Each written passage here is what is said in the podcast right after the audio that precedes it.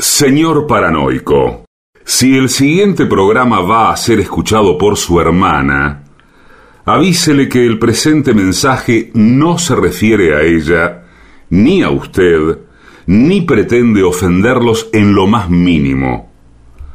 Ustedes no saben con quién se están metiendo. AM750 amenaza. La venganza será terrible. Un ciclo que comenzó hace solo 35 años y ya le están pidiendo resultados. La venganza será terrible. Con Alejandro Dolina, meritócrata aplazado y terraplanista sin horizontes. Patricio Barton, un filósofo naturista que oculta el símbolo para mostrar la cosa. Y el temido regreso de Gillespie, el que salió de devoto con un traje a rayas y el saco roto. La venganza será terrible. Canciones por el trío sin nombre. Ale Dolina, Martín Dolina y Manuel Moreira. Producción, Maica Iglesias, Eugenia Gorostiza y Lucas Barrantes. Pesquisas literarias, Nicolás Tolcachier. Sonido, Miguel Vincent. La venganza será terrible. Una pléyade de intelectuales, valientes en la provocación, cautos en la controversia y fugitivos en la gresca.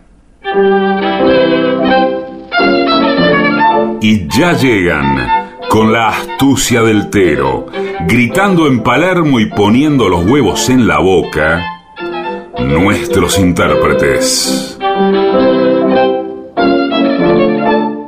Buenas noches, amigas, amigos. Aquí estamos con Patricio Barton, con Gillespie, comenzando La venganza será terrible. Saben ustedes, yo estuve un poco enfermo estos días de COVID. Esa es la Sí, cosa, ¿eh? Finalmente Por perdió por- el invicto. La verdad que Se cayó el último invicto. Sí. una cosa Y sí, desde la semana pasada, por eso no estuvimos con ustedes el, este, caras y careta. en el Caras y Careta. Ya estoy eh, circulando. Eh, en este momento estamos grabando en mi casa, eh, con una distancia más o menos adecuada, aunque ya este, podría empezar a, a circular. Básicamente me perdí la oportunidad de, de estar en el homenaje que hicieron el lunes a Antonio Cafiero Sí. y donde me habían hecho el honor de asignarme la tarea de presentar el, eh, el acto. Así que lo lamento muchísimo porque hubiera sido un reencuentro con mucha gente que yo hace mucho que no veo. Y, y por otra parte, eh, me sentí muy honrado cuando me invitaron y cuando acepté. Bueno, listo, no pude ir. Aquí estoy. Em, yo ya estoy bien, estamos en... Sí, afortunadamente vacunado. Eh, sí, Usted. tengo mil vacunas, incluso Todas las dosis. muchas vacunas que, que me las di siendo niño para otras enfermedades. Sí. Según me dijo mi médico, me aseguró que no tenían nada que ver. No, no tiene nada que ver. que no, no, no ejercían ningún tipo de influencia. ¿no? No, sobre todo Una influencia pena porque yo me sentía muy seguro Sí. con la antivariólica que me dieron a los ocho años. por la antivariólica, sí. La reacción de Mantú. Vamos a volver al Caras y Careta no el jueves, sino el viernes. Exacto. Ya eh, Sí, sí. perfecto oh, uso de mis facultades mentales. Bueno, bueno, eso. Que es otra cosa, ¿no? Eso no, sí. no tiene nada que ver con... No le echemos la culpa al COVID. Todo el COVID. Uno después tiene la excusa perfecta para decir, ¿qué querés si me agarré Así el COVID? que, ¿cómo quedamos entonces? Quedamos entonces, esta semana, viernes, solamente viernes, Buenos Aires, caras y caretas en la calle Venezuela 330. Y voy a insistir en un punto porque veo que a veces se genera confusión. Es a las 8 de la noche. Sí, Sí, señora. bueno, pero- No me venga a las 12 de la No, pero- noche No, pero nos como ha pa- venía en 1946. Ayer otra persona me lo dijo también. Nos Sí, ha pasado eh, culminar la grabación del Sí. programa Hay y el- muchas personas que nos aman por nuestro pasado y solamente por nuestro Claro, pasado. sí, claro. Siempre lo escucho a usted con Estronati, Sí. ahí en el Tortoni. Un día cualquiera me voy al Tortoni. Y sí, uno que va, qué va a decir. Eh, no, pero estamos 8 de la noche. Eh, 8 de la noche, me salió así. en la calle Venezuela 330 está el Caras y Careta, porque es ese, no el otro. eh, en el barrio de San Telmo, eh, que hay eh, todo tipo de medio de transporte para llegar. Eso Bueno, el viernes. Muy bien, el viernes. Perfecto.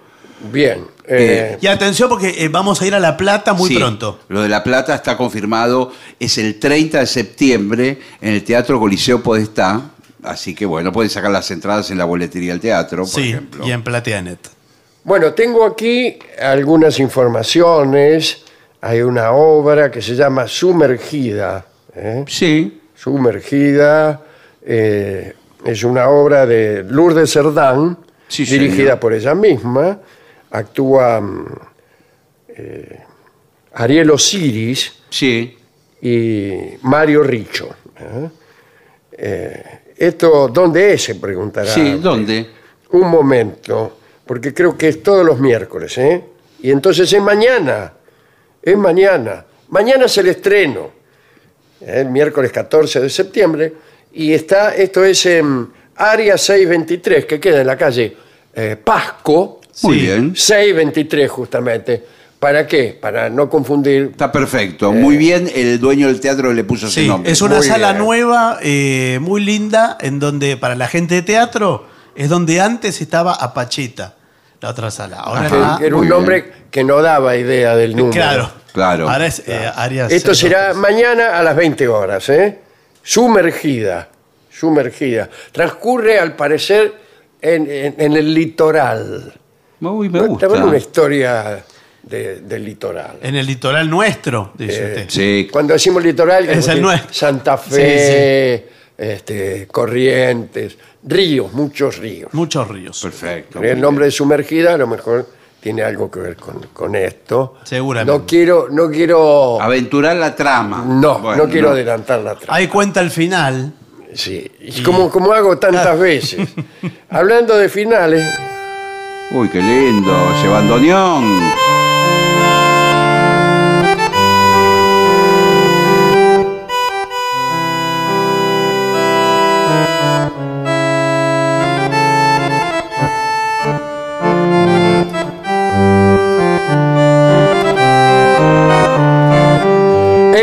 El retrato del pibe es esto. Sí, señor. Es un sainete, ¿eh? un breve sainete de José González Castillo, que es el autor, uno de los autores. Él y su hijo Cátulo son los autores de Silvando. De Silvando, que es este hermoso tango, ¿no? Voy a recitar un, un fragmento de este sainete. Bulín bastante mistongo, aunque de aspecto sencillo, de un modesto conventillo en el barrio del Mondongo. El retrato del pibe. Actúan Helio Santander, Grace Colaneri, Bandoneón Hiroshi Kurihara. Bueno, Mira vos. sabe que para mí no es ninguna novedad el origen japonés. Los mejores músicos de tango. Los mejores Sí, bandoneonistas son los de japoneses. Japón, sí. La dirección es de Cora Barengo. El retrato del pibe. ¿eh? Una pena silbada que no deja de sonar. Esto es todos los jueves, o sea, este jueves también. Sí, señor. Aprovechando que no hay Caras y programa, usted eh, puede, puede ir. El que va al Caras y Careta puede ir acá a Fitzroy 1477, que es el Teatro Polonia. Polonia Teatro. ¿eh? Fitzroy 1477, 8 de la noche. Bueno, las entradas están en alternativateatral.com, el retrato del pibe. Por la protesta y el lloro se manja que está la Juana entre con gana y sin gana ¿eh? de por el foro. bueno. Qué lindo. No, eh, mal el acorde. No. Esa.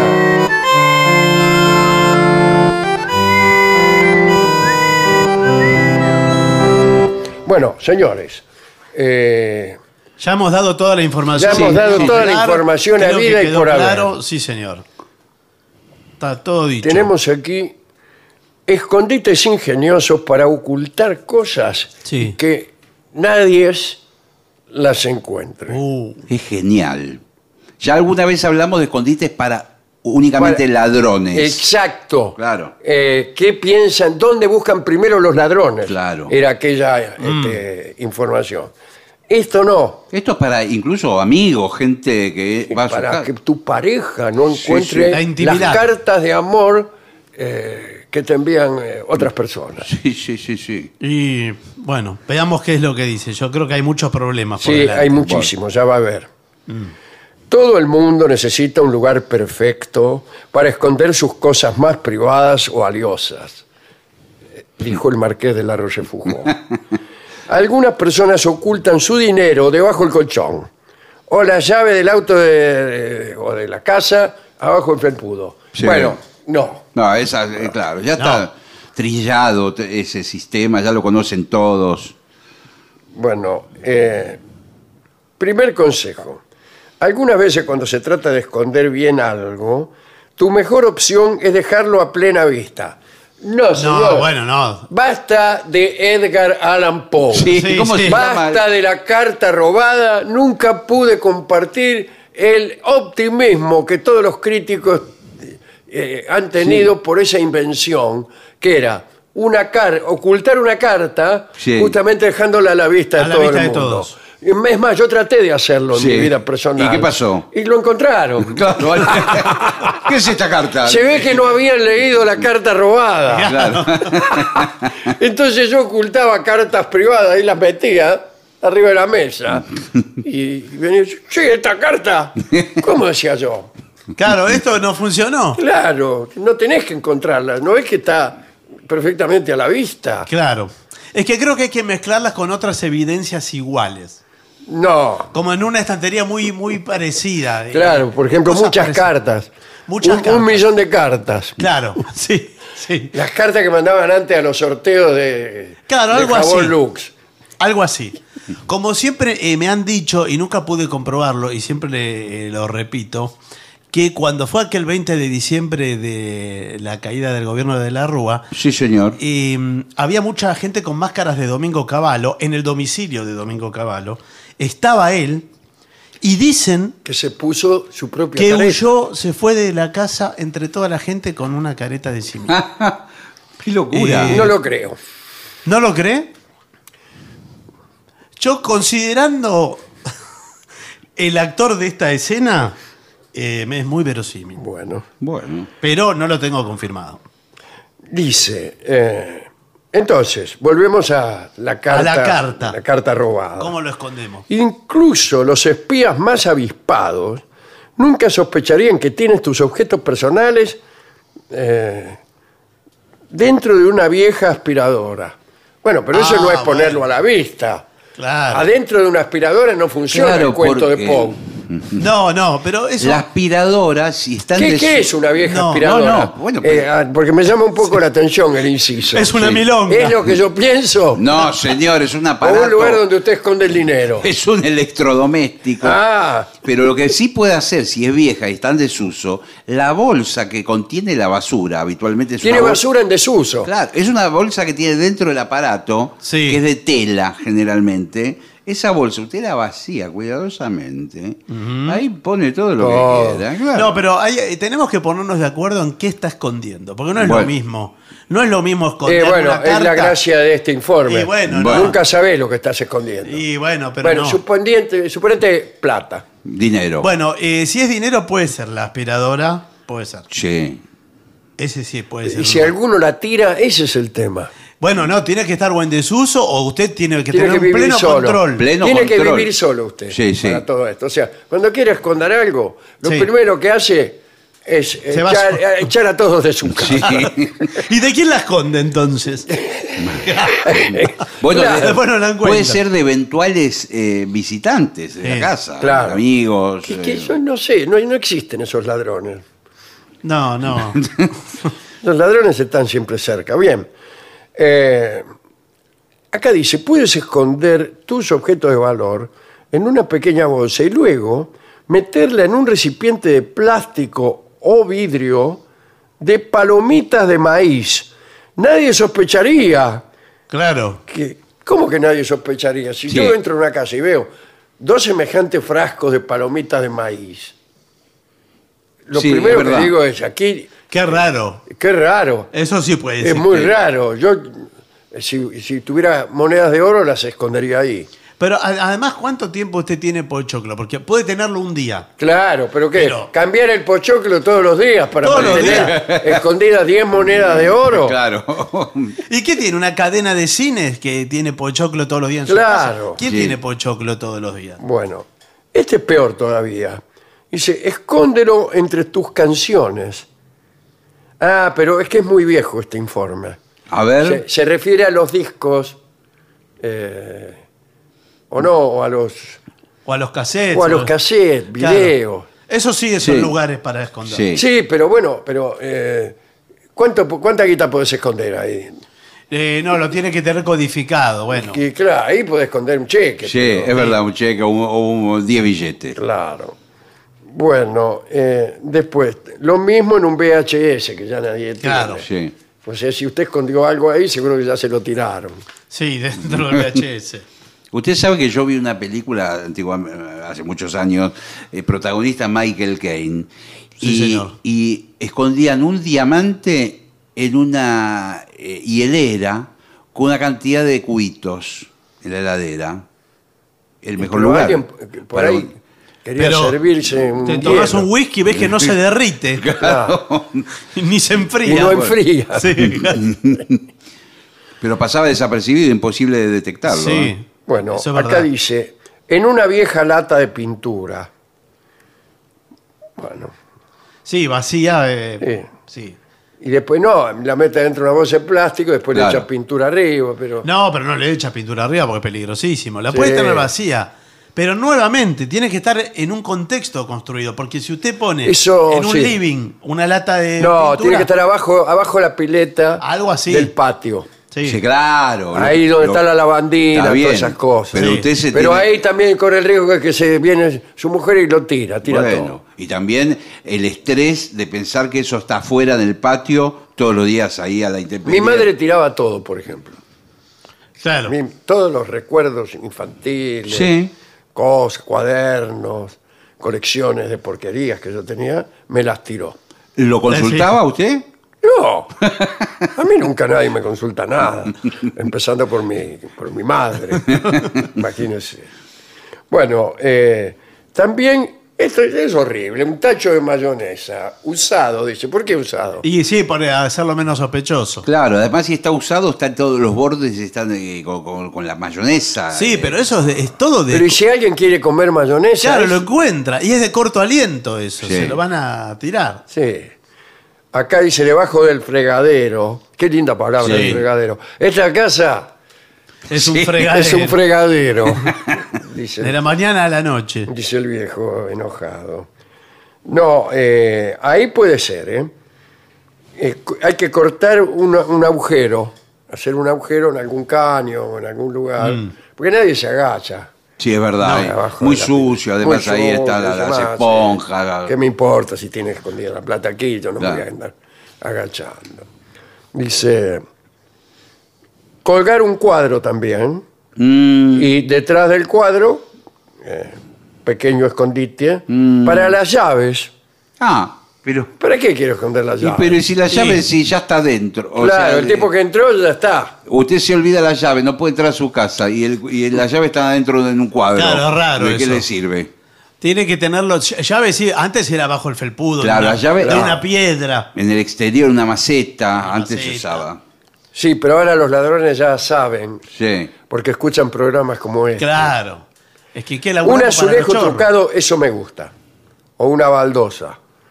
Usted saca una baldosa con un cuchillo, le hace un agujero abajo, mete la guita ahí y después la pone de nuevo. Sí. Una falsa baldosa, está perfecto. Claro. Sí, está muy bien. Incluso el parqué.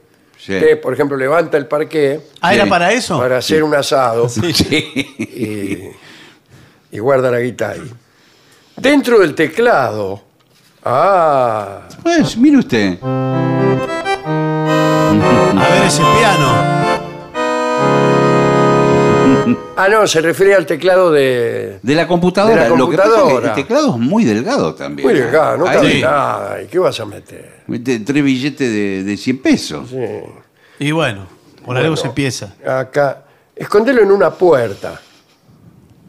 ¿De qué manera? Puerta hueca, Claro. me imagino. Una Puertas puerta placas. está Ah, muy pero bien. eso ya es todo un dispositivo que Eh, usted claro, hace. hay que hacer un trabajo. Ah, bueno, llaman al bueno. carpintero.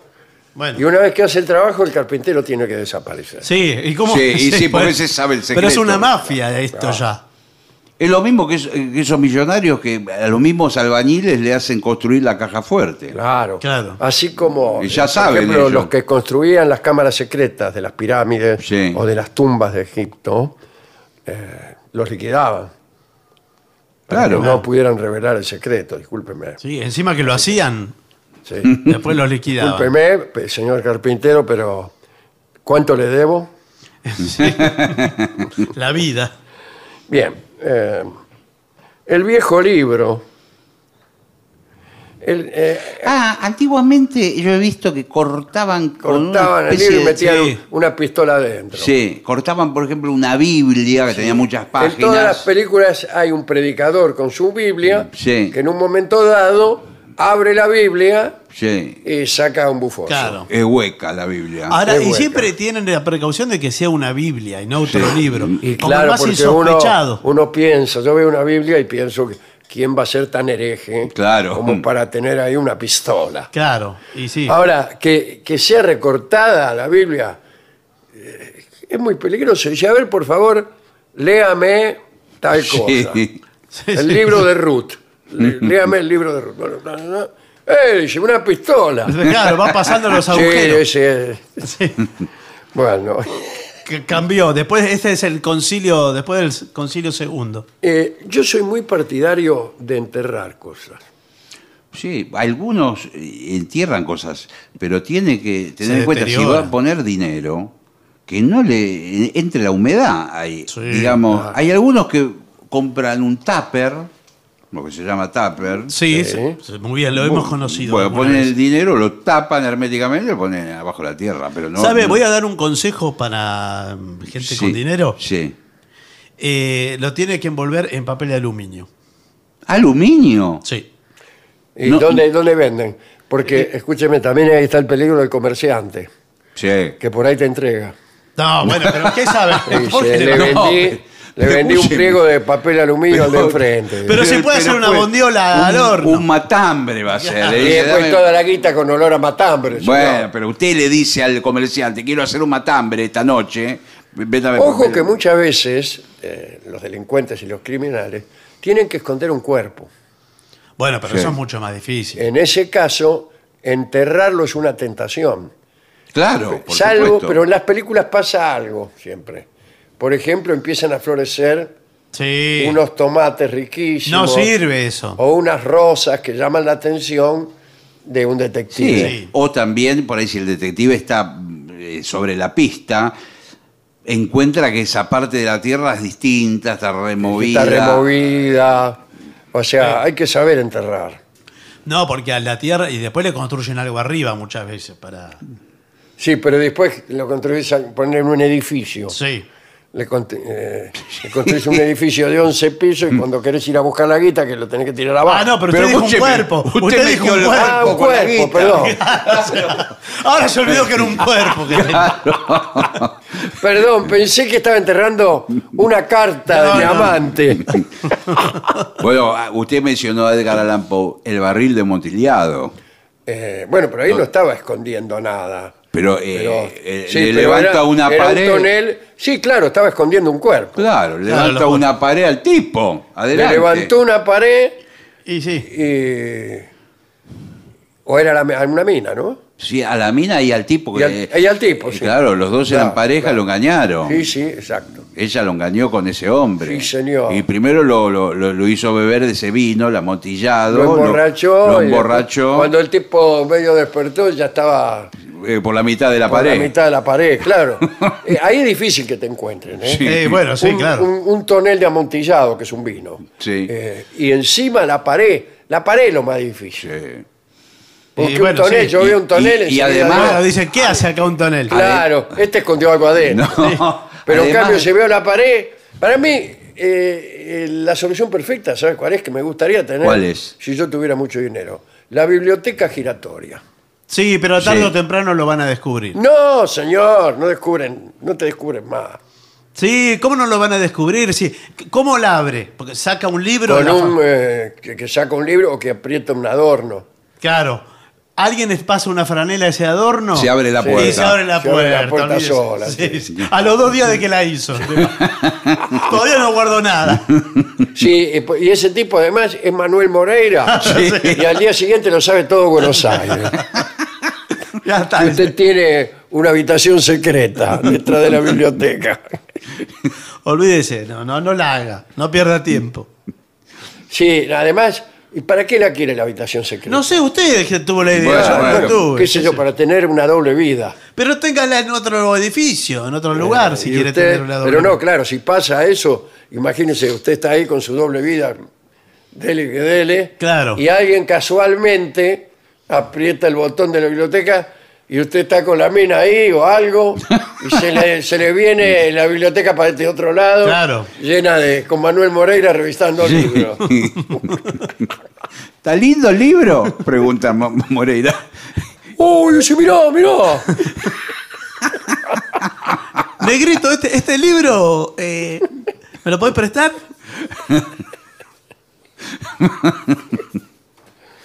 Eh, yo creo que es, eh, hay que tomarse el trabajo eh, con, con todo. No, no, la lata de mayonesa. No, no. Todo eso son soluciones del momento. No, hay que preparar un escondite que además de, de no verse, sea seguro per se. Seguro Claro. y que no eh, llame la atención del, del visitante o del posible ladrón. Tiene que ser algo muy común y, y muy poco atractivo. Sí. Yo, por ejemplo, estoy mira- hoy que estamos grabando acá en su casa, estoy mirando esa pelota número 5 que está ahí. No, pero eh, eh, es, es poco atractiva esa pelota que está muy pateada, según se ve. Pero por eso, un ladrón Eh, nunca pero bueno, podría... pero sí, pero la pueden mover. El asunto es que no puedan, Claro, claro. no Claro. puedan llevársela ni aunque quieran. Ahora me dieron Claro. ganas de ir a mover esa Sí, pelota. ahora, Sí. A ver qué- yo sé que si encuentro la pelota eh, despanzurrada, eh, ha Sí, sido muy- usted Sí, seguro. buscando, buscando un cuerpo. Ya me dio, me dio curiosidad. Eh, ¿Qué cosas son las que uno quiere ocultar, además de un dinero? Y bueno, dinero o valores, digamos no. Dine- Eh. Dinero, valores que son joyas. Valores puede ser diamantes, joyas. sí, claro. valores. Bueno, después. Escrituras eh, no, documentación No, no. También puede ser. Alguna puede ser. Pero escúcheme, la, pero la escritura se la roba el ladrón. Usted al otro día llama. No, pero si usted tiene acciones, Ah, es como guita eso. eh, y de todos modos, no, pero igual la puede Yo tengo acciones de una heladería. Sí. este, ¿Una heladería? De una heladería. sí. ¿Cotiza en bolsa? bien. No, no cotiza en bolsa, pero son acciones. Soy Bueno. accionista, cada tanto voy a la reunión. ¿Y cuántas Bueno. acciones son en total las de la, la- de la heladería? 20. ¿Y cuántas tiene usted? Una. Ah, bueno. bueno. No, que no me dejan ni levantar las manos. Claro, eso es raro. Pero uno oculta evidencias de lo que fuere. Eh, también una escritura puede ser una evidencia, porque usted le oculta a alguien que tiene propiedades en otro lugar, Claro. porque no lo quiere decir. No lo Y- quiere decir porque a lo mejor está debiendo guita. Lo que fuere. O lo que sea. Lo que fuere. Y entonces usted lo oculta. Bueno, también puede pasar que usted oculte algo que no tiene un valor material, Claro. pero Bueno, que sí fotos. lo, lo puede Bueno, pero ¿por qué no las quema la foto? Y ¿O no porque- las quema las y- cartas? Y para ¿Para algo qué las las quiere, quiere. las cartas? y para algo las quiere. ¿Y para qué? Para- está, ¿Para qué guarda uno esas cosas? Para leerlas y para "Ay, qué leerlas, que era para él". leerlas cuando ya sea demasiado Sí. tarde. Sí. Sí. Y a veces después uno no se acuerda de qué son. No, Eh, ni de quién.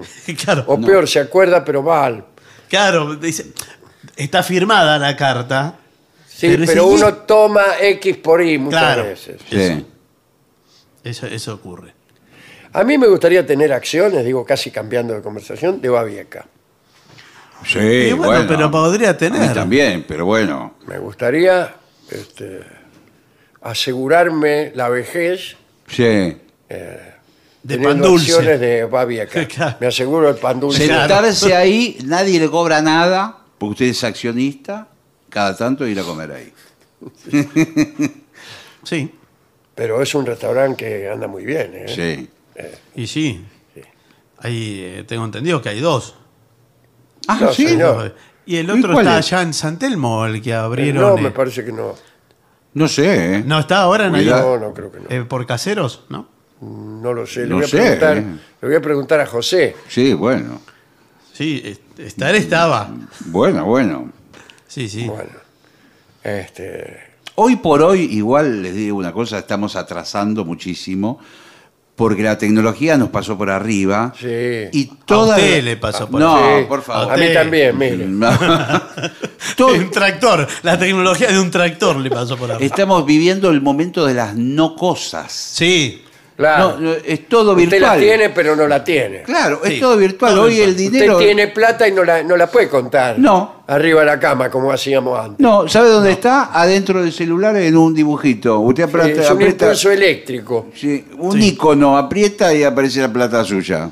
Y el DNI. Es y el colmo el- de lo abstracto. Sí. Sí, es lo más. ad- Bueno, el dinero es el colmo de El lo dinero, abstracto. claro. dinero. Hasta que lo hacen algo. Pero bueno, concreto. esto es más abstracto que el dinero. Porque Sí, más. El, Claro. dinero tiene su... Correlato en oro o. Claro, no. O por ahí puede ser algo concreto. Un billete es algo concreto. Sí. Si bien es más una metáfora. que Es una cosa. metáfora, por eso ya ahí es un- hay una primera abstracción. Pero porque- lo otro es metáfora de metáfora. De metáfora. Claro. Y la ultra metáfora es lo que son ahora las criptomonedas y todo. Sí, claro. La Eh. ¿Usted tiene criptomonedas? ¿Qué tal? Una vez? Eh, no, no tengo. Eh, sí, yo tengo una de 50 guitas. ¿Pero cómo? ¿La tiene? ¿Dónde la tiene? En el, en el- Acá. En la No, nube, señor, no, no señor, hay- no hay eso lugar. es. La escondí. No hay lugar, no, no existe. la puede- no- La escondí en un no lugar. Claro, sí. No, eso no es un no lugar. Si hay algo que es un lugar, es ese. Bueno, señores, eh, extraordinario este informe. Sí. ¿eh? Sí, señor. ¿eh? Muy, útil para todos aquellos que tenemos algo que ocultar. Así es. Bueno, Muy y bien. no sé si tendrán algo que ocultar o que contar, pero hay mensajes de oyentes que han llegado al WhatsApp de los mismos, Sí, que es muy bien. 11 6585 5580. Bueno, aquí mire, eh, Ariel nos, nos escribe y dice, quisiera pedirle al maestro si está en condiciones de poder cantar hoy No, señor. un poquito de viejo vals. No, no, señor. Y menos el viejo bar. Bueno, bueno, muy bien. Puedo hacer la introducción si quiere. A ver. Lo voy a hacer con el bandoneón que está. Momentito.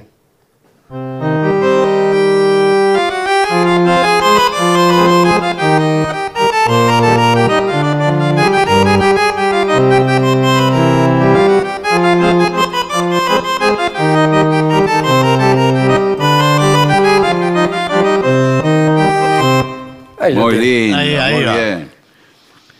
Eh, hola, dice Tomás de Bellavista.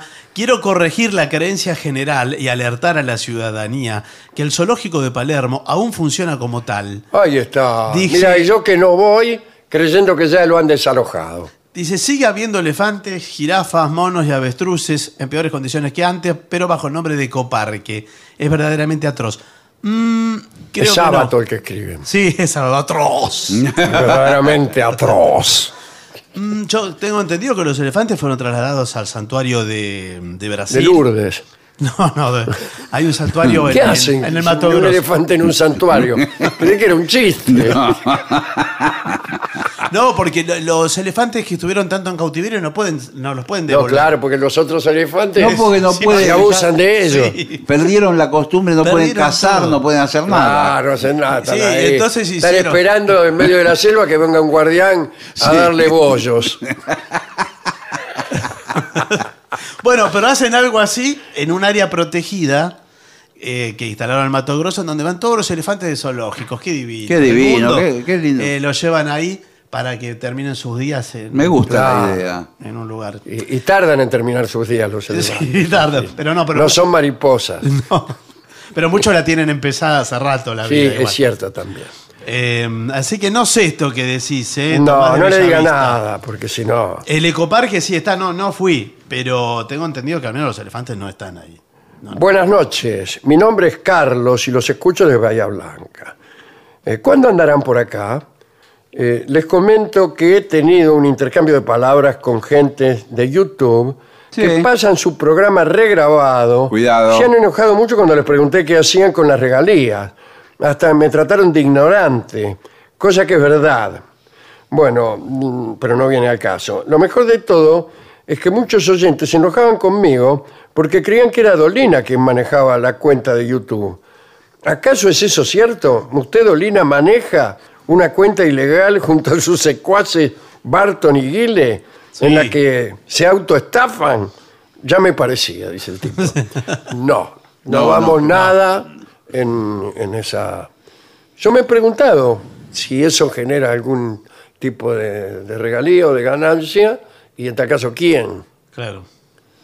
Creo que tengo entendido que a partir de determinada cantidad de reproducciones y en la medida que se incluyen publicidades en el video, ya se empieza, Eh, como la- dicen ahora, a monetizar. Usted, sí. Usted se maravillaría si supiera qué lugar ocupamos entre los programas, las este, expresiones más difundidas. ¿En, en YouTube, dice usted, o en En general? YouTube, en Spotify, en, Ah, sí, sí, sí. Sí, sí, pero un lugar muy considerable, ¿eh? Sí. por encima de, muchas, de muchos proyectos mucho más rumbosos que el nuestro Sí, y sí. más costosos, desde luego. Y, por cierto, más, redita- más redituables. Sí, Sí. bueno, evidentemente. Nosotros estamos, este, nu- nu- nuestra vida ha sido siempre este, ir primeros y, y- y cobrar como decimoctavos. Estamos por. Vamos a ser trasladados a un santuario con el Sí, Mato sí, seguro. No, de todos modos, eh, Spotify no genera regalías para los que son contenidos no musicales. Ah, todavía no está regulado eso. Mm, Para- Ah. eso- no, está regulado así. Ah. Para contenidos no musicales Es- no genera y- regalías. Pero sí el caso de YouTube. Bueno. Y hay otras, otras este, Sí. que yo no, Digo. no- no- no las Sí, conozco sí, bien, sí, sí, sí. que no son Spotify. ¿no? Queridos Vengadores, voy a seguir yo. Gracias por la compañía. Alejandro, hace poco de madrugada pasé por tu querida Babieca. Mirá, Ah, mire qué ¿sabes? casualidad. Soy- soy accionista. ¿Qué? Seguro Sí. que vieron las acciones que tengo escondidas Sí. en un lugar que no les puedo decir. Sí, en la pelota de fútbol, ya lo sabemos. Bueno, y si hubiera sabido que está abierto a las 24 horas, compraba un pan dulce y decía que era para vos. Saludos y abrazos a las tres. ¿Cómo no sabe que está abierto a las 24 horas, Babieca? Creo que es el único restaurante. Sí, Sí, sí, sí. así, las 24 Sí, horas. sí, señor. Qué bárbaro. Dígame una hora, por ejemplo. 5 de cualquiera. la mañana, el peor horario. Está abierto. Te va y dice, tráigame un osobuco. No, pero- Se, se lo traen. sí, Bueno, pero es verdad que hemos cenado 3 de la mañana. 3 de la mañana emocionados. sí. Dale. Eh, hola Vengadores, les escribe Gabriel eh, de Córdoba. Es muy difícil escribir este mensaje sin imaginarme las voces de ustedes leyéndolo en mi cabeza. Pobre, qué tortura. Eh, quería mandarles un saludo grande y aprovechar este espacio para también saludar a Álvaro, oyente de, también cordobés, dice, y compañero de andanzas, vaya a saber, ¿no? Bueno, Álvaro y Gabriel. Hola, Vengadores. Soy Leandro General Rodríguez. Les adjunto este cartel sanitario que seguramente lo diseñó un oyente del programa. Ah, pero. Ah, no, vemos el cartel. No vemos tenemos- el cartel. No, no lo Claro. tenemos. No vemos el cartel. claro, claro. Fabricio, no vemos el cartel. Nos escribe Nora, que es la profe de Berizo. Dice, hola Vengadores, esto que voy a contar es verdad. Todo es verdad. Todo, señor. Esta tarde tomé un taxi para por fin ir a buscar un auto al taller. Durante todo el viaje tuve una hermosa charla con el chofer del taxi sobre libros y escritores. Aparecieron nombres como Juan José Sáez, Ricardo Piglia, Manuel Puig, Checha de Pavese. Qué viaje largo. Sí, ¿Eh? ¿A dónde iba? Bueno, y otros más. Mándenle un saludo al taxista del disco 96 de la empresa Remi Taxi de Berizo, ¿eh? Eh, que además te citó a vos, negro. Sí, sí. Es Mempo Giardinelli. que que maneja un taxi ahora, como, También. como casi todos los buenos escritores de la Argentina. Y en Berizo. Sí. Atención, remis unidad 96 de Berizo, ¿eh? Un saludo entonces. Bueno, ¿qué más? Escuchaba la charla eh, respecto a la representación de las batallas navales, en las cuales los muertos eran en serio. Eh, y pienso menos mal que a esos emperadores no se les dio por el teatro. Dice, ¿se imaginan el caso de los actores? Socolor de realismo tendrían que haber muerto. en- Bueno, eso es lo que pasaba. Sí, sí, pasaba. Dice Mariano esto, el oidor de historias. Hola, Vengadores, soy Dante de Bariloche. Bueno, felicitaciones por su nuevo galardón. Ayer la cuenta de la vicepresidenta subió a su historia de Instagram una serie de datos, pero concluía su análisis con, lo dicho, no solo persiguen a los peronistas, sino que encubren a los macristas. ¿Ustedes inventaron la frase? Eh, lo dicho, a eso se refiere. Por favor. Ah, a eso se refiere. No.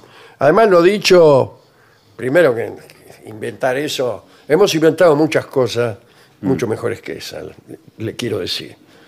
Este, Pero lo dicho en tal caso se recuerda mucho aquí en La Venganza por una frase de Macedonio Fernández. Borges contaba que Macedonio no escuchaba los argumentos que contradecían sus afirmaciones. Ah, Y entonces una vez eh, hablaba con un joven que estudiaba en la Escuela Naval de Río Santiago. Y Macedonio le dijo, me han dicho que allí hay muchos jóvenes que tocan la guitarra. Sí. Y el joven le respondió, mire, yo hace dos años que estoy allí y nunca vi a nadie que tocara la guitarra. Y Macedonio contestó, lo dicho, un gran centro guitarrístico. Ese es el origen de lo Claro. dicho, eh, que luego se prolongó por, por elipsis Claro. en, en este programa. Sí. Cada vez que sucede algo absolutamente contrario a lo que habíamos Claro. previsto, decimos lo dicho. ¿eh? Pero bueno. Y a veces ni se completa la frase. Sí, sí. Espero que encuentre alguna alguna cita más afortunada para nosotros. ¿no? Bueno, Muy buenas noches a todos. Soy Federico de Córdoba.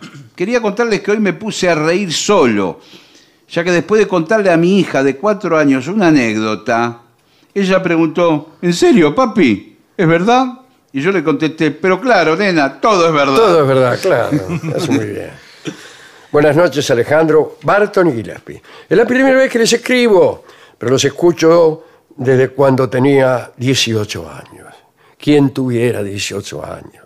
Bueno, ojalá algún día pueda conocerlos. Bueno, somos más fáciles. Eh, bien. Gracias por la compañía y las risas de todas las noches. Me gustaría pedirle al sordo Barrio Reo y al trío la de los Caballeros del Zodíaco. Ah. Gustó mucho Sí, sí. Esa, esa canción festiva, ¿no?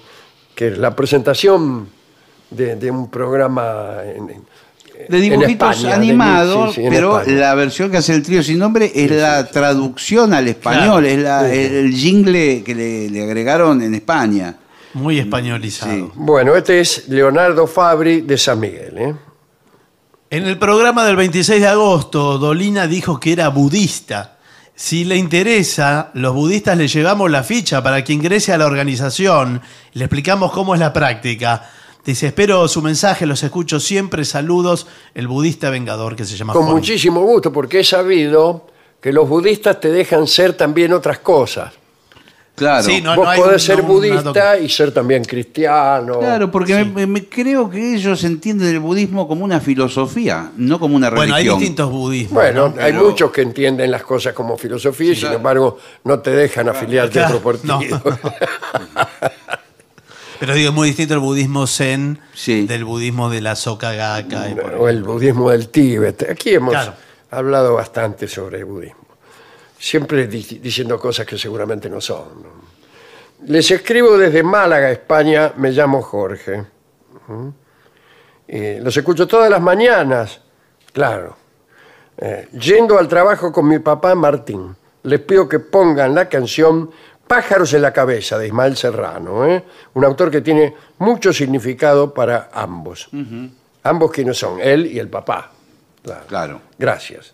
Bueno, Eh, bueno, nos escribe Francisco, dice, les pregunto eh, si tienen alguna opinión o anécdota acerca de René Lavand, el mago, pero además eh, un habilidoso narrador y cuentacuentos. es cierto lo que Sí. usted dice, es uno de los magos más prestigiosos eh, del mundo. Eh, yo esto lo sé por, por, Por- que es uno de los magos más prestigiosos del mundo, y por otros eh, magos de- de- que están encumbrados en, en- en la fama, y todos, todos los grandes magos admiran muchísimo a, a René Lavand, que aparte era un caballero y, y un gran contador de relatos. Sí, sí, eh, acompañaba muy bien los trucos, Así cómo es. los iba llevando con el relato, ¿verdad? Yo he tenido el honor, hablando de lo dicho, de, de que Laván utilizara uno de mis relatos para, para hacer uno de sus trucos con, con las cartas. Ah, qué bueno. Sí, sí, sí, sí, sí. Y nos ha ido a ver estando nosotros en Tandil. Yo lo fui a ver algunas veces y una vez no pude, usted sabe qué, ver- qué vergüenza, qué papelón, todavía lo recuerdo. Eh, no podía, yo tenía un compromiso que, que no puedo revelar ahora después de la función. Y él me invitó a cenar. Uh, Nos invitó a todos, estábamos con los chicos. Y yo no podía realmente, no podía. Y quedamos pésimos. Claro. Lo hemos querido mucho nosotros, sí. sí. Negro, soy Fátima de Batán. Eh, como sé que sos una autoridad en conocimiento musical, te consulto lo siguiente. Mi padre era... Sí. Mi padre era fanático de la orquesta de Juan D'Arienzo. Sí. Y a mí me llamaba la atención que en el medio de una canción la música paraba y había uno o dos segundos de silencio. Era extraño, nunca conocí la razón. ¿Tenés alguna explicación para eso? Los quiero Era una tres. compadrada de Darienzo. Era una Claro, compadrada. Porque Darienzo dirigía. Este, y algunos le decían que no dirigía. Entonces a veces él se detenía y la orquesta se detenía. ah, Después él volví- volvía a moverse y la orquesta automáticamente continuaba, no.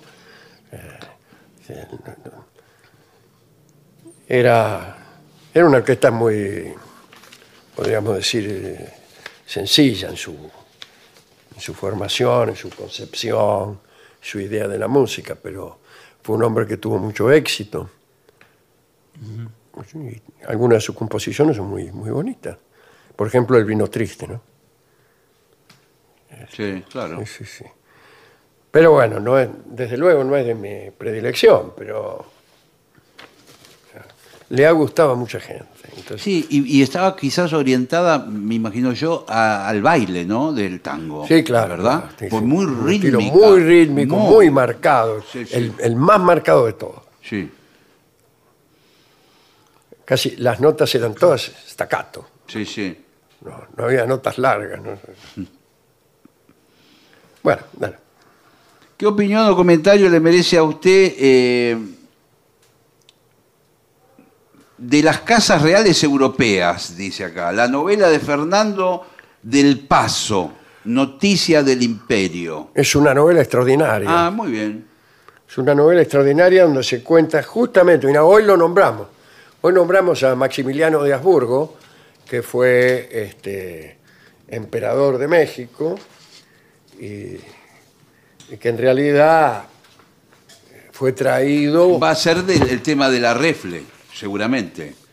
No, lo he, lo he nombrado porque estábamos armando la refle que vamos a decir ahora y hay una, un, pequeño Un episodio donde este, eh, alguien lo nombra sin nombrarlo. Y entonces yo dije, al mirar la refle, dije, este debe ser Claro. Maximiliano de Habsburgo, ¿no? Eh, Pero la novela de Fernando del Paso cuenta todo el episodio desde que México contrae una deuda externa, mira vos, Sí. una deuda externa con algunas eh, potencias europeas y los tipos vienen a cobrarle con tres ejércitos.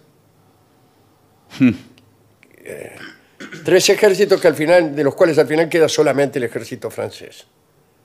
Y primeramente le imponen a México ese, ese emperador Maximiliano con su esposa, Carlota, hacen toda una corte, una serie este, medio gracioso, pero, pero estaba ahí. Y desde luego los, los patriotas de México luchan contra él y al final Juárez lo, lo fusila. ¿no? Bueno, esto lo mandaba. Pero, pero la novela es. Oscar. Usted me pregunta por la novela. Por la novela, sí, La preguntaba novela Oscar. es extraordinaria. Eh, Fer de Merlo dice, hace algunos años, eh, Dolina, dijiste algo muy interesante acerca de la diferencia entre Boca y River. Algo así como que era anterior a la existencia de los mismos, que Boca es nocturno, River diurno, Sí. Boca pasional, River racional, etc. ¿Puede haber cambiado eso con el tiempo? Dice Fernando. Sí, seguro que cambió con el tiempo. Ya cuando yo escribí eso, no era cierto. Claro. Posiblemente no lo fue nunca. Es una idea que uno tiene. Casi un Yo- deseo. Yo, el otro día que este, pensaba contar un episodio que lo involucraba Antonio Cafiero. Que una vez conversando con él, eh, yo había tenido una idea parecida, que era la de los peronistas anteriores al peronismo. Mm. Entonces, a lo largo de la historia iban apareciendo algunos reyes populares o que se preocupaban por el bienestar del pueblo, etcétera, etcétera, esas cosas. Entonces podíamos hablar de príncipes peronistas antes del peronismo, y- o pensadores. Y a Cafiero le hizo gracia la expresión el compañero Platón. Está muy bien. Platón, que si bien se mira, eh, ya con el tiempo he descubierto, no sé qué, cómo habría argumentado en aquel momento sobre el compañero Platón, pero hoy creo que Platón no era peronista. Claro. Suele pasar con mucho cuando uno lo piensa dos veces, Sí, ¿no? claro, sí, sí, sí. Tengo un, algo? tengo un mensaje más que es de Fernando el Sereno de Morón. Digo que- por qué no es peronista, porque el, el- el peronismo es muy concreto, este, no es, no, no, no- jamás un peronista diría que la realidad es la sombra de un topos uranos que está más allá y que es imposible de acceder por los hombres. Más bien el peronismo dice otra cosa, diametralmente opuesta. La única verdad es la realidad. Eso no lo diría Platón. No. Claro. Así que el, el- el peronismo no es platónico, ¿no? Bueno, le co- le contaba que Fernando el Sereno de Morón eh, hace un pedido al sordo, amor desolado. Sí, no la sabemos. ¿no? Bueno, bueno, muy bien, muy bien. Aquí dice, soy Sabe, el maquinista del Roca. Dice, también... ¿Cómo le va? ¿Qué tal? Eh, también instructor de pilates. Atención, ¿eh? ah, mirá vos. Dice, cuando indico alguno... Pilate que estás de huevo. Además, miren lo que dice. Cuando indico alguno de los movimientos de columna en pilates, explico. La cabeza acompaña el movimiento. Y agrego, como dijo Perón. Acá en Mar del Plata los esperamos con tantas ganas que el cartel está fijo desde el año pasado. Me pregunto si esa es la ventana por la que Rolón salió semidesnudo del Teatro Auditorium pensando que se incendiaba, dice Jorge de Mar del Plata. Bien puede ser exactamente esa. Sí. Sí, sí. Eh, el, el último mensaje que tengo es de Sergio de Benavides. Quiere que hablemos de Pompeya y Herculano, si Sí. me permite la expresión. Sí, por supuesto, Eh, claro. Para el sordo, eh, el burrito cordobés. Ah, son pedidos. Sí, bueno, que muy hablemos bien. de Pompeya y Herculano, donde nació, explicábamos el otro día, la arqueología moderna. Sí. que empezaron a excavar ahí hasta que apareció el señor Winkelmann y estableció una serie de normas para, para esa clase de trabajo. ¿no? Antes los tipos excavaban Sí. y agarraban y se llevaban la- esa estatua para casa. Bueno, ahora también, Sí, ahora un poco también. especialmente si uno es los ingleses. Eh, acá Fede de Guillén, y ya que lo nombró a Rolón, que he citado aquí con la malicia amorosa Sí. que tenemos en este programa hacia él, dice que el domingo lo fue a ver a Rolón a- que se presentó en Canning, y efectivamente dice cuando Rolón saludó al público, pudo comprobar que no se le veía la cara porque la carne le llegaba hasta el cuello. Por favor. Por los, Por eso por, la- por los chupines. los chupines que usa, efectivamente. En Canning se presentó, ¿en Canning y qué? Se llama Escalabrini Ortiz, el pueblo de Canning. No, no, hay Muy- un- no lejos de donde usted Sí, vivió. sí, sí, Sí. Yo, yo viví en Canning. Bueno, pero en Canning hay un teatro. Hay un teatro, sí, sí. Nuevo, de tiene pocos años. El Teatro. Sí, Sí, muy lindo. Muy lindo. Sí.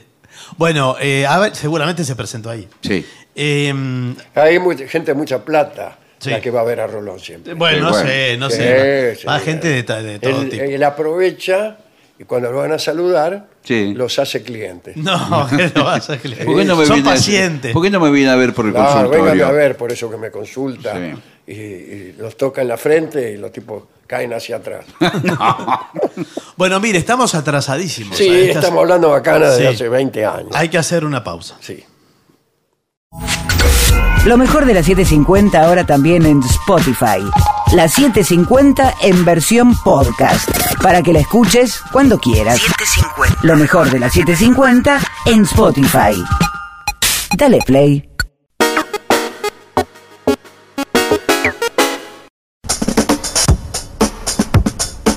AM750. Objetivos, pero no imparciales. AM750. Objetivos, pero no imparciales.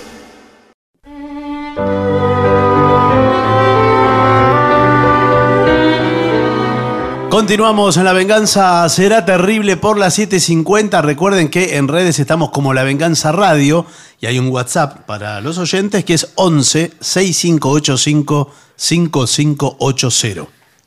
Vamos a hablar de un pintor, Henri Rousseau, un pintor francés que no hay que confundirlo con eh, Juan Jacobo Rousseau, el autor del contrato social, ni con Demir Rousseau. No, ¿De acuerdo? Aquel cantor. Bueno, y no hay que confundirlo con nadie. con ningún otro ruso. Sí. Eh, Henri Rousseau había nacido en 1844 en una familia humilde y desde 1869 ocupó un puesto en la aduana. Y ahí trabajaba, tenía una pequeña pensión. Eh, cuando se retiró de la aduana se dedicó a pintar. Eh, dice, hablemos de Montmartre ahora, haciendo una especie de pausa, ¿no? Eh, hablemos de los pintores que, que había en aquel barrio en aquella época. Ahí está Picasso, este, algunos de ellos pasaban angustia, incertidumbre ante el futuro, miseria, este, y alcanzaron muchos de ellos la gloria, eh, después de haber conocido la miseria y las privaciones. Ahora bien, Rousseau era despreciado por todos esos pintores. Ah, usted. Era despreciado porque él era un pintor inocente, pintaba como podría pintar yo. Naif. Exactamente. Claro, algo así. Eso era este, Rousseau. Eh, entonces, los, los de la vanguardia lo despreciaban prolijamente. Eh, y muchos ni siquiera lo conocían como para despreciarlo. Sí, no, no habían tenido la oportunidad. Era peor todavía, Sí. ¿no? El propio Picasso, en principio, lo creía un bondadoso chiflado, que pintaba con una simpleza que espantaba. Eso es lo que creía Picasso. Desde luego, muchos lo cargaban. Y una noche, el propio Picasso, con su novia, Fernando Olivier, y el poeta, Guillermo Apollinaire, fueron a una fiesta que Rousseau ofrecía a sus vecinos en su taller de pintura. Eh, para, para Fernández, la, la novia Picasso, para el propio Picasso, para Apollinaire, el estímulo para ir a esa reunión era burlarse de Rousseau.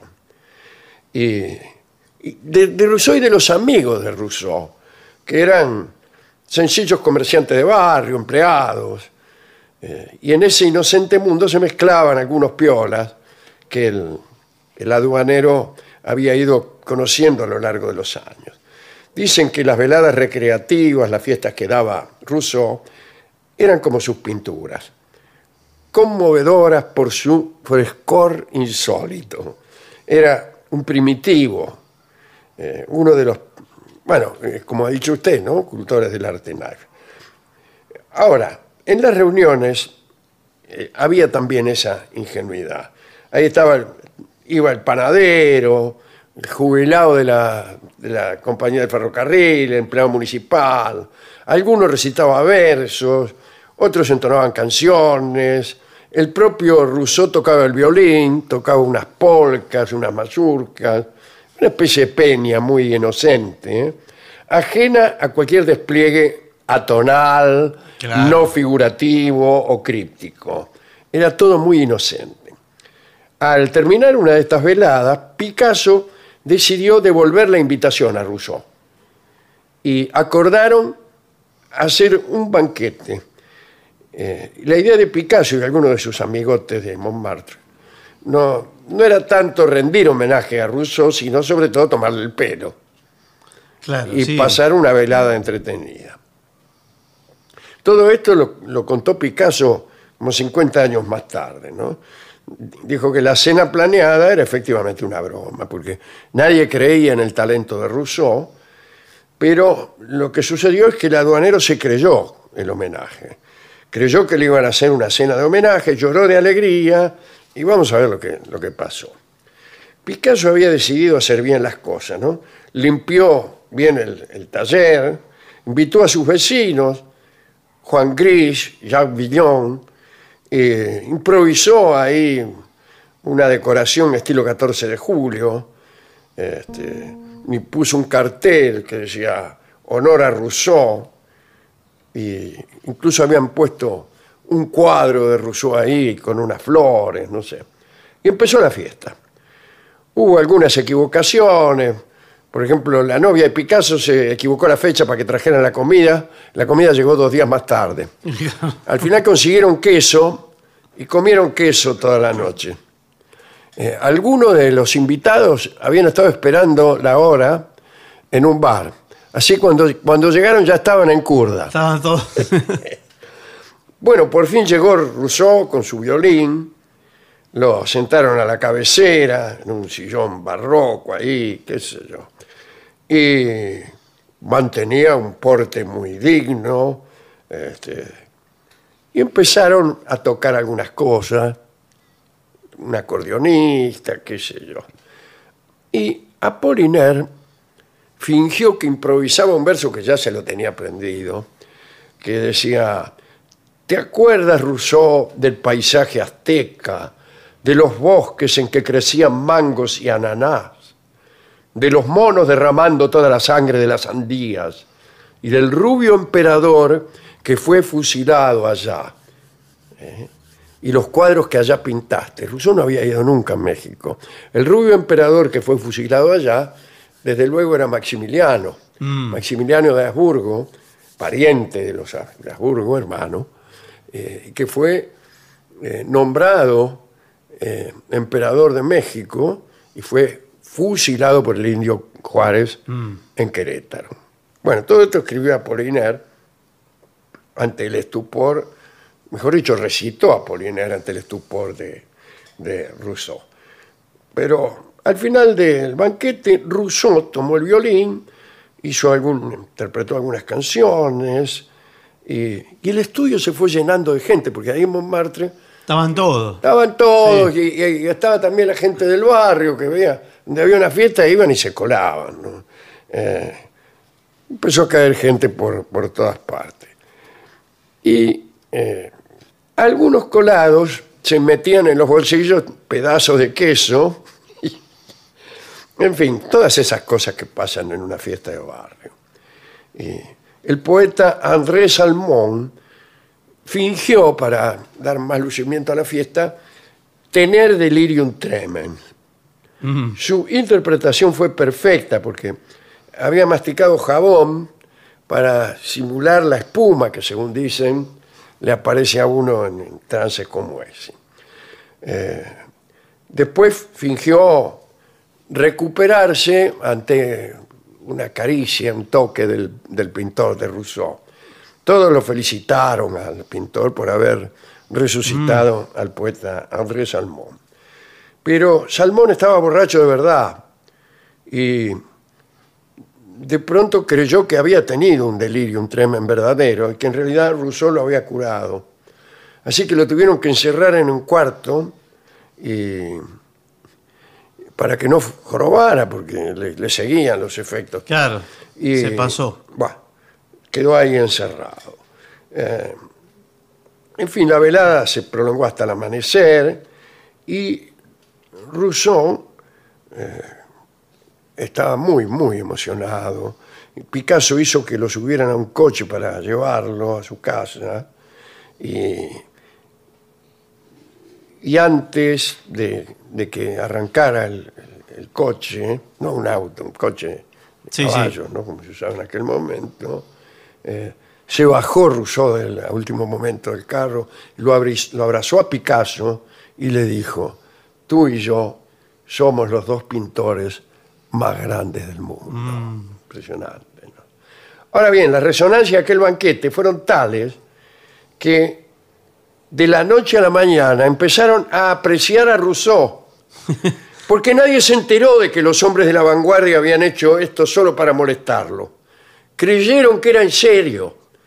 La prensa pensó que era un homenaje y la farsa se volvió en contra de sus autores, ¿no es cierto? El, el banquete fue considerado como un homenaje sincero a un genio ignorado. Hasta se atribuyó a Picasso el mérito del descubrimiento y lanzamiento de aquel gran knife. El primer, eh, la primera fake news exitosa. Sí, y empezó eh, este, a vender cuadros Rousseau, los vendió todos. Se hizo próspero y disfrutó este, mucho eh, el homenaje. Eh, No tanto en realidad, porque dos años después se murió. ¿no? Pero eh, así, esos fueron los resultados de aquella broma. Eh, en realidad, si ustedes quieren ver cómo pintaba Rousseau, están. los libritos de ilustraciones del siglo XIX están. ¿no? Este, la gitana dormida, la guerra, unos cuadritos ahí, ¿no? Eh, pero lo que tiene esta historia para mí, ¿no? Es la revelación de cierta maldad, que no, no es simpática. No, es de una estudiantina amarga, ¿no? Amarga, Sí. pero además ya de gente grande. Mm, Patética. Sí, y dem- demasiado convencidos de su genio. Eh, uno no está a favor ni de Picasso, ni de Apollinaire, ni de, todos, de toda esa morralla cuando escucha esto. Algún día vamos a contar la creación de un pintor que hizo eh, Max Ove, también el, eh, el pintor ficticio se llamaba Giuseppe Torres Campalana. Eh, eh, supuestamente eh, era mexicano. Ese, eh, este, Maxov eh, inventó la biografía completa y creó incluso más de 30 cuadros diciendo que eran del, tipo este, ¿no? De Campalana y hizo exposiciones en la Galería Excelsior de México, en Nueva York también, y en fechas tan cercanas como 1962. Ah, Este, así que lo conectaron a Campalana también con Picasso, con Modigliani, con, con todos esos tipos. y, y todo el mundo creía que había existido. Esas eran las bromas que se gastaban estos ñatos. ¿A quién dedicar esto? Bueno, al pobre Henri Rousseau, que era un tipo que pintaba como podía. Sí. Si pintaba mal, dejalo que pinte mal. Y nunca se enteró el tipo. Y nunca se enteró, al contrario. Qué La- suerte que nunca se Él enteró. la pasó fenómeno, porque de, de esa broma provino una prosperidad que duró poco porque se murió pronto. Claro. Pero vendió todos los cuadros. Bueno, eh, así que no le voy a dedicar nada, ni al del delirium tremens, a, a No. Andrés Salmón, ni a Picasso, que por otra parte, según la historiografía eh, general, era un señor bastante canallesco. Sí, sí, sí. No hay, no hay muy buena referencia. No, no, no menos canallesco que genial. bueno, eh, vamos a escuchar, ya que todo esto ocurrió en el, en el barrio de, de Montmartre, eh, a Carlos Gardel cantando Noches de Montmartre, que es un bellísimo tango compuesto para eh, recordar seguramente a Henri Rousseau. Hay que ver, ¿no?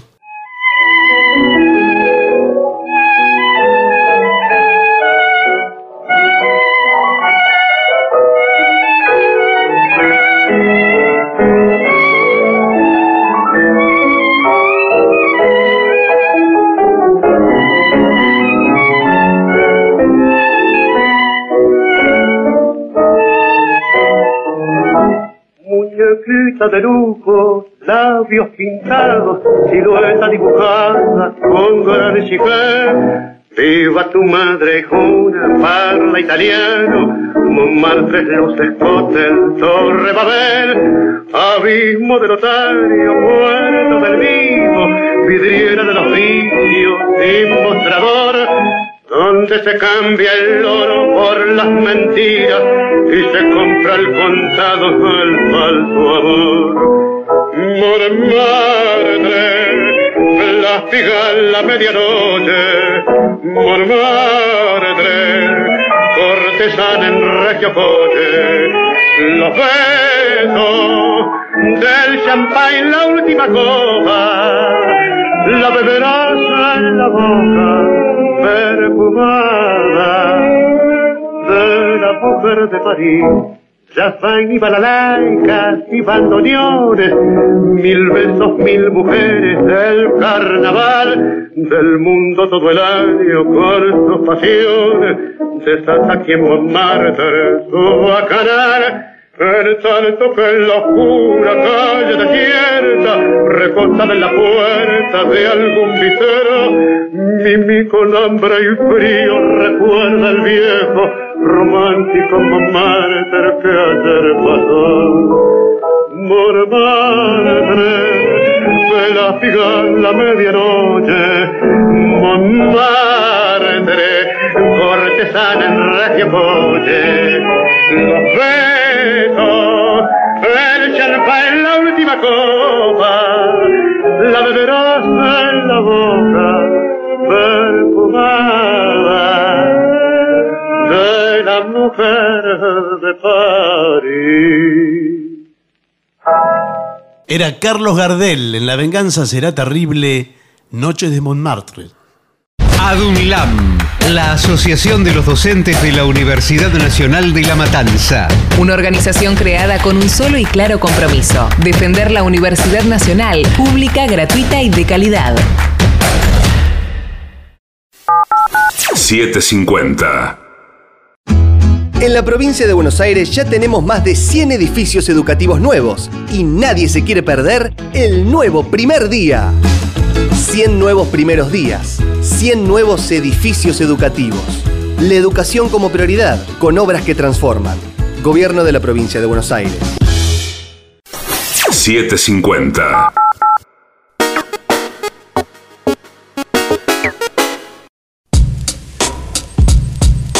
AM750. Objetivos, Objetivos, pero no imparciales. pero no imparciales.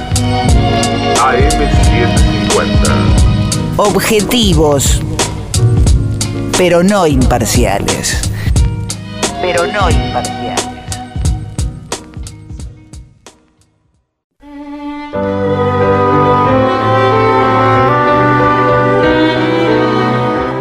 Continuamos en La Venganza Será Terrible. Señoras, señores, este es el mejor momento para dar comienzo al siguiente segmento. Cosas a tener en cuenta a la hora de consultar a una vidente Bueno, o un vidente sí, también puede señor, ser, claro, ¿cierto? claro. Aunque me parece que hay más eh, mujeres videntes. Sí, sí. No sé, ¿eh? Me parece que es No una sé, condición. La verdad es que no sé. Por ejemplo, El Mentalista. Yo le diría que se El retracte. Mentalista es una serie que yo veo. Ah, sí, es buena y esa es un serie. tipo, ¿no? Es un tipo, bueno, en ese caso entonces. Bueno, eh, vamos o a los todo lo consejos contrario. directamente. Para, Sí. Bueno, ¿Sabe por para qué favor. es esto? Para que usted, oyente, amigo, no sea engañado o engañada Está muy bien. Bueno, eh, por gente inescrupulosa. Primero, no te fíes de una vidente gratis. no, pues eso es un trabajo. El Claro. trabajo mental es carísimo. Si escuchas que una vidente es gratuita, mm, las videntes gratis no existen. Si ves que hay algún anuncio que hable sobre un servicio gratuito, desconfía, mujer. Suelen ser empresas que están haciendo una campaña de marketing para conseguir clientes. Pero una vidente de verdad, Sí, no hay vidente de verdad, señor. Bueno, bueno. todo es verdad. Eh, dice, una vidente de verdad no ofrece sus servicios gratis porque dedica cuerpo y alma en ello. Claro, a- no veces- solo existen las videntes, sino también el alma. Y, Sí, sí, y- muchas veces en un trabajo mental tan exigente queda, quedan exhaustos. Quedan exhaustos. Puede atender a alguien. Ahora, Sí. perdón, esto, parece escrito por el sindicato de las videntes. Sí, Bueno. evidentemente Eh, es así. sí, sí. Todo aquí se maneja de esa manera. Eh, por lo tanto, dice aquí, después de seguir un rato, de algo tiene que vivir.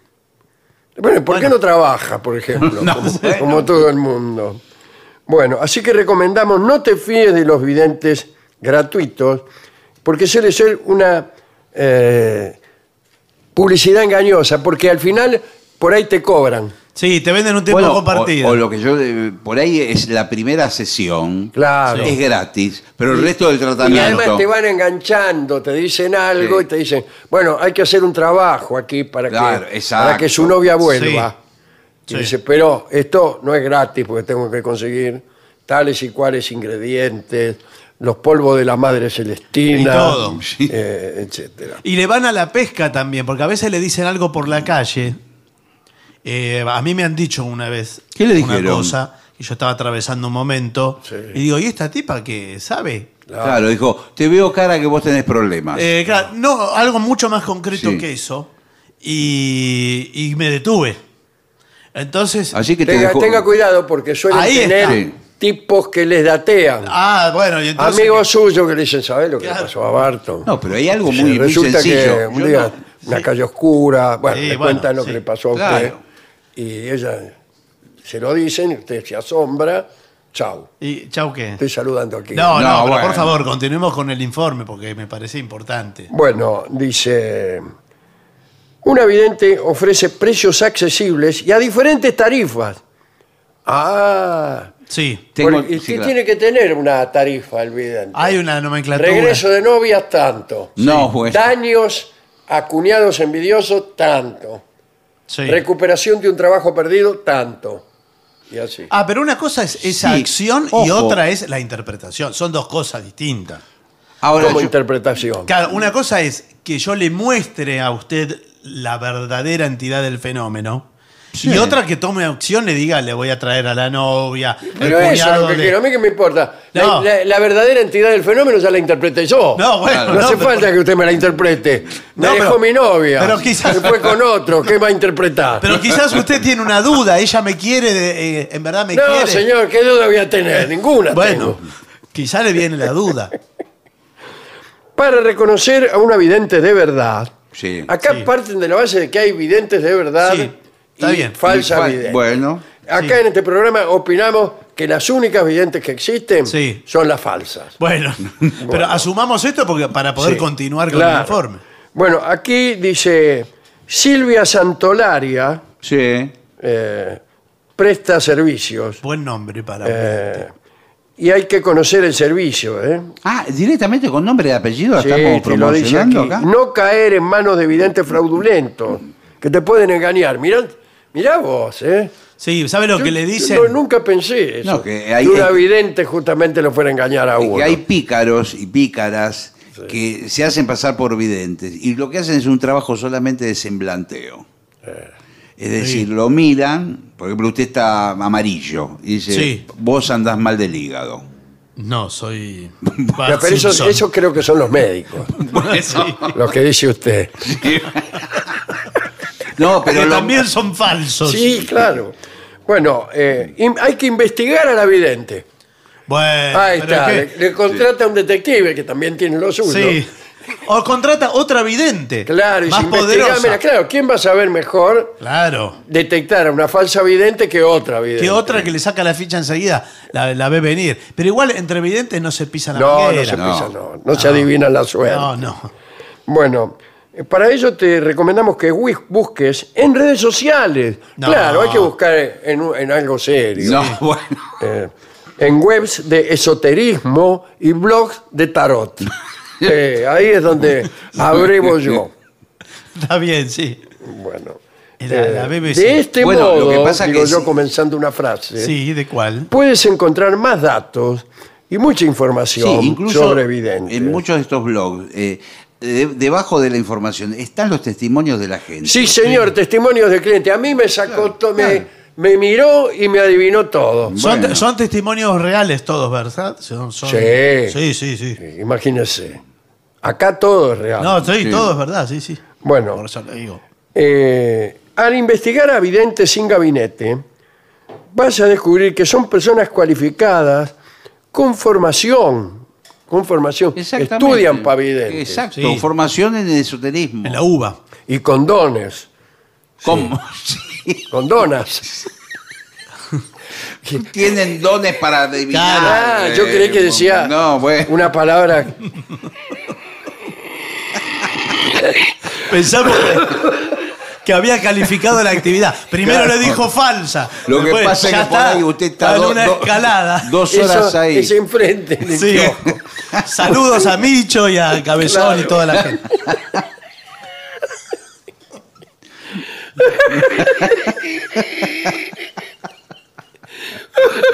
Tiene de todo la vidente, porque eh, para todos los casos.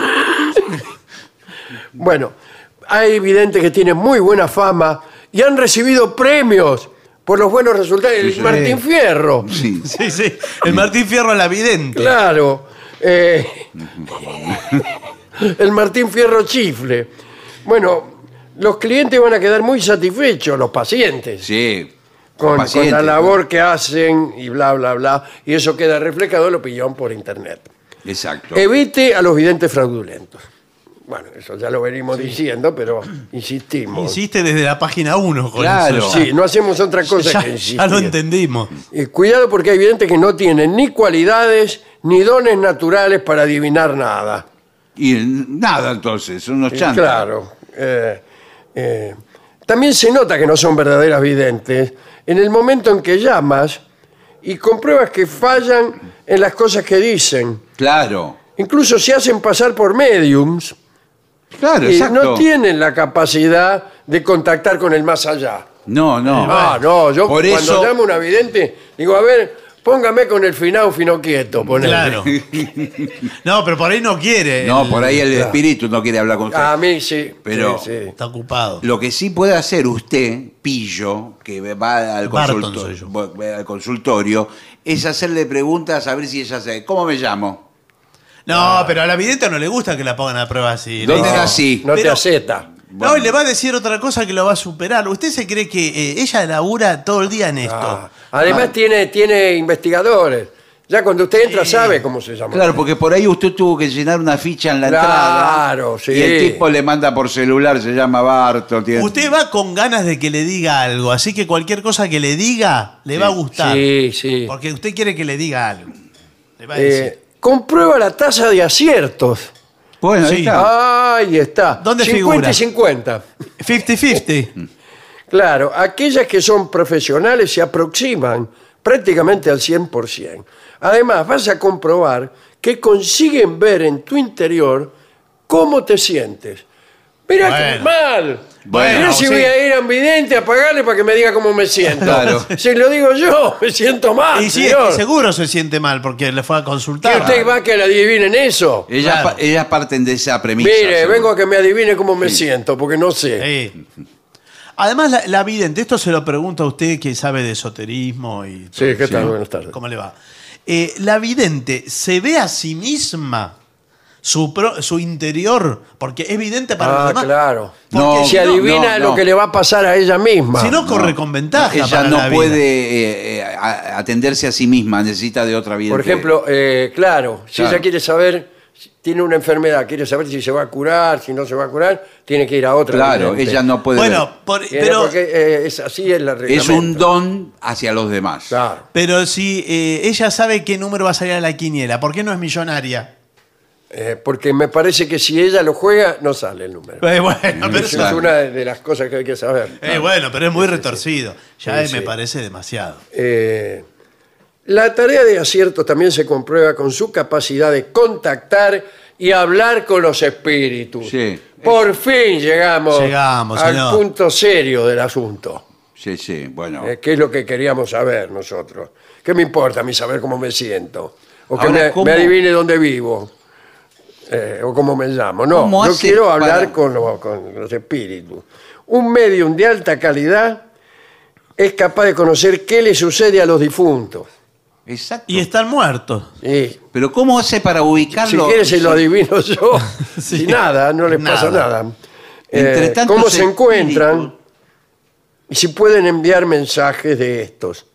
Entre cuáles? tantos espíritus que hay, porque convengamos que en el mundo ya se murió toda la gente. Claro, hay Eh, muchísimo. Bueno, desde Está superpoblado de, de Sí. Bueno, sí. ¿cómo lo ubica entre multitudes de espíritus? Claro, ¿cómo, cómo me, ¿quién me dice a mí? Eh, discúlpeme que se lo diga así. Sí. Pues yo soy muy escéptico. ¿eh? Sí. Bueno, bueno, está ¿Quién, bien. quién me dice a mí que usted está convocando al espíritu que yo estoy llamando o a otro cualquiera? No, bueno, Por ahí no es el, el muerto con el Me cual parece que hablar, y usted llama a un muerto cualunca que viene por decir, por cantar una milonga, me, me habla conmigo, y yo No. qué sé. Me No. parece que el espíritu, si tiene buena voluntad en esta conexión, da eh, referencias y datos que corroboran Sí. que es el correcto.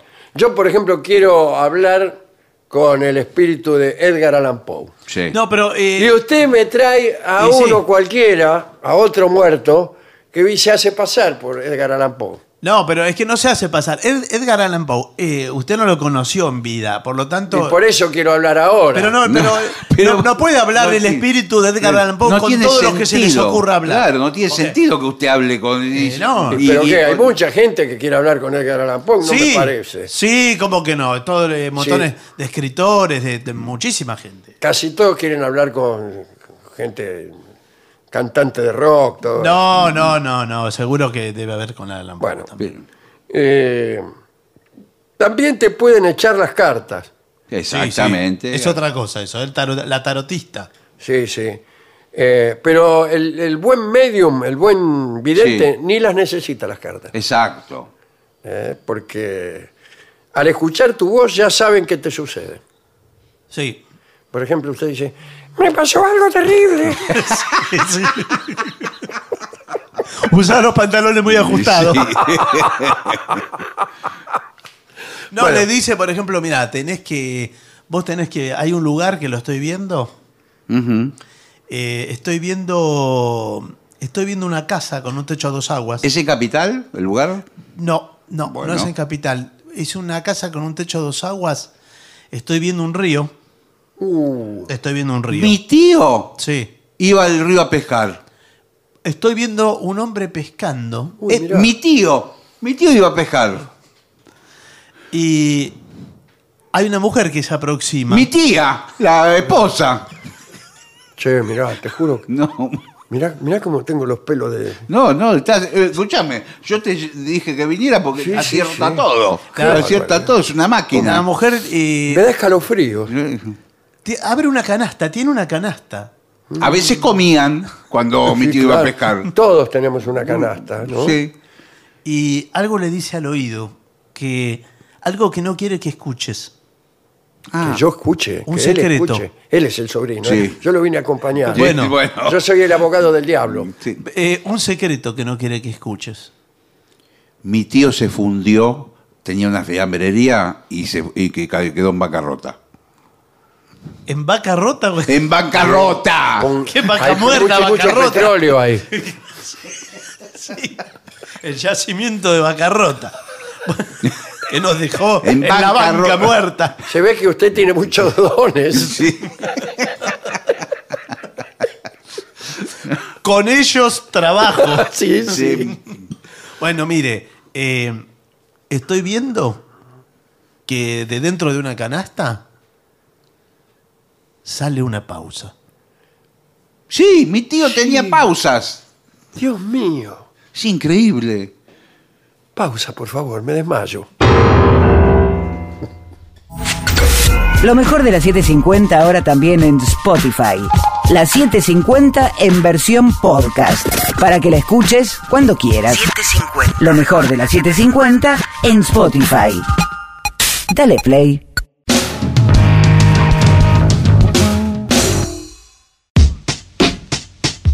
AM750. Objetivos, pero no imparciales.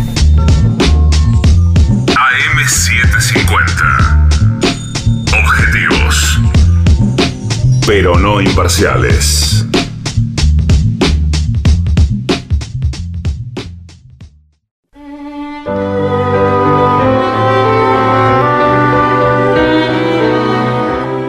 Continuamos a la venganza, será terrible y yo le diría que lo, lo haga pasar nomás. ¿eh? Y ya llega, ya llega, ya llega, ya llega. A la casa de Dolina. Nuestro querido y nunca bien ponderado maestro, el sordo, Arnaldo, Gansé. Y acompaña esta noche a nuestro querido maestro, la voz de Manuel Moreira.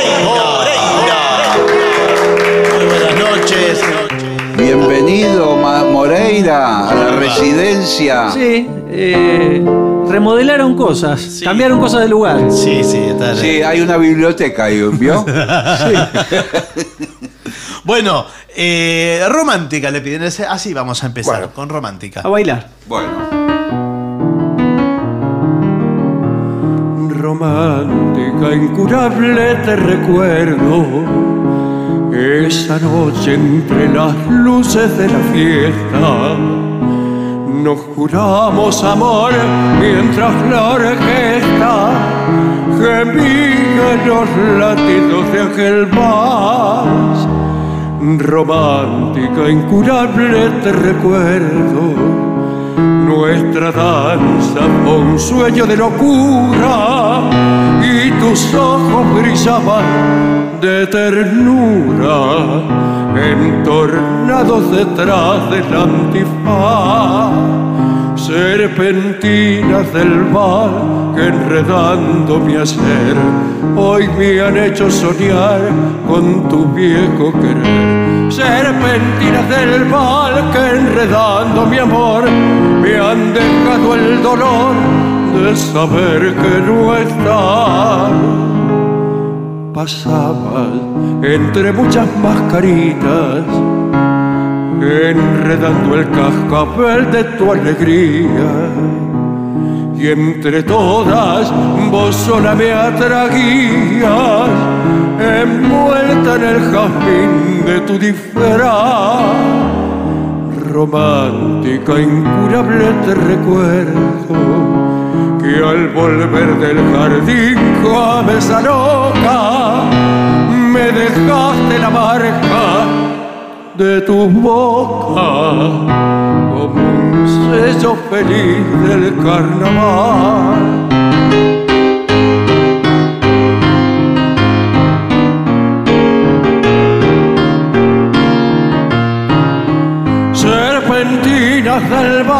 Que enredando mi hacer me han dejado el dolor de saber que no está.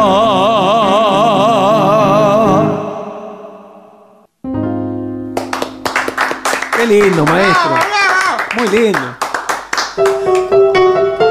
Bueno, hay un WhatsApp que es 1165855580, ¿eh? Ah, Eh, ah. Ahí pueden hacer pedidos, como el que hace Mario, que pide el viejito del acordeón Ajá, y quizás sea Bueno, con el complacido. acordeón que tiene acá el maestro. Aquí, aquí, la- aquí está.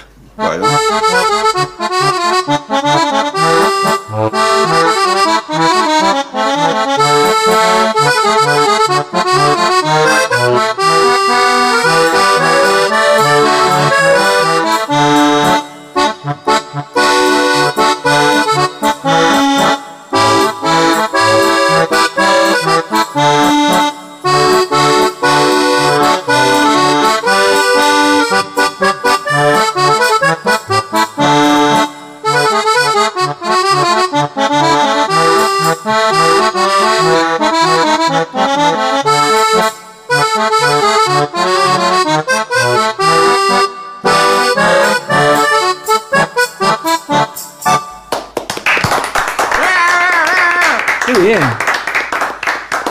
bien, recuerden que esta semana, solo el viernes, estaremos en el Cara Cicaretas, ¿eh? a las 8 de la noche en la calle Venezuela 330, ya con Dolina plenamente recuperado de, de COVID y todo- y todo eso.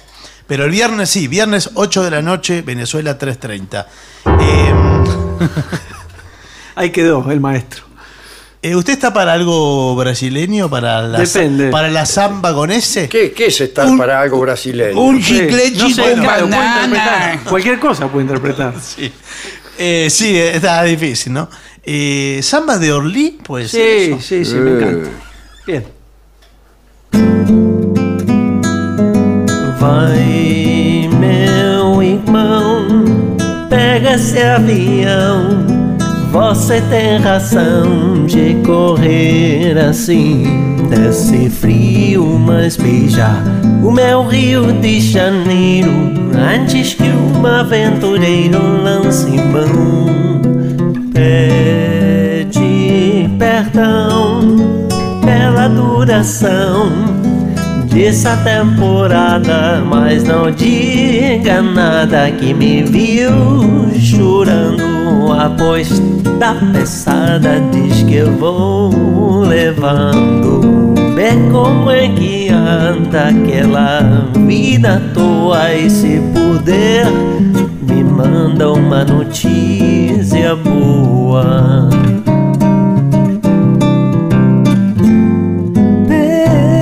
Pede perdão pela omissão, tanto forçada, mas não diga nada que me viu chorando após da pesada. Diz que eu vou levando, vê como é que anda aquela vida tua e se puder me manda uma notícia boa.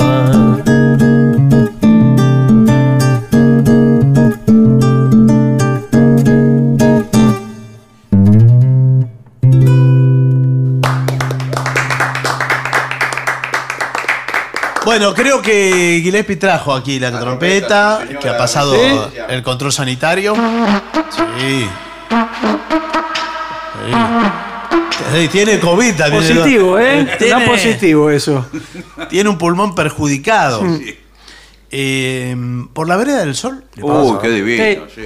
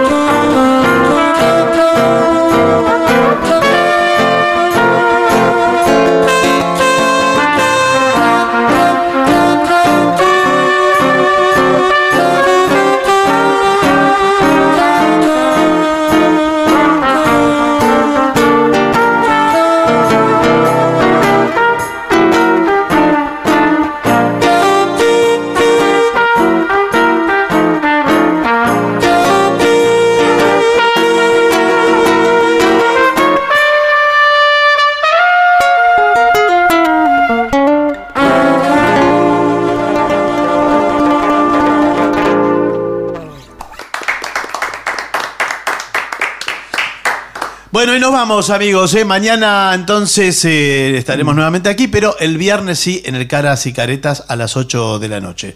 Eh, nos vamos. Lo veremos triste y amargado. Lo veremos triste y sin amor. Lo veremos triste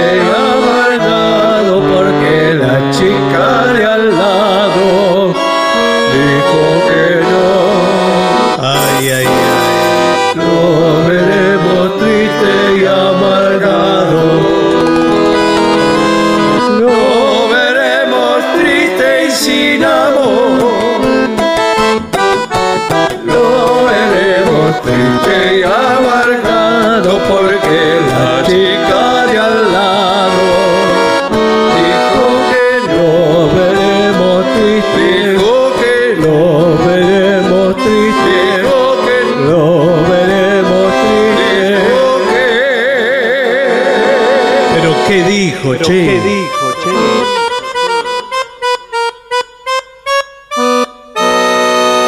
Que no. Adiós, maestro. Maestro.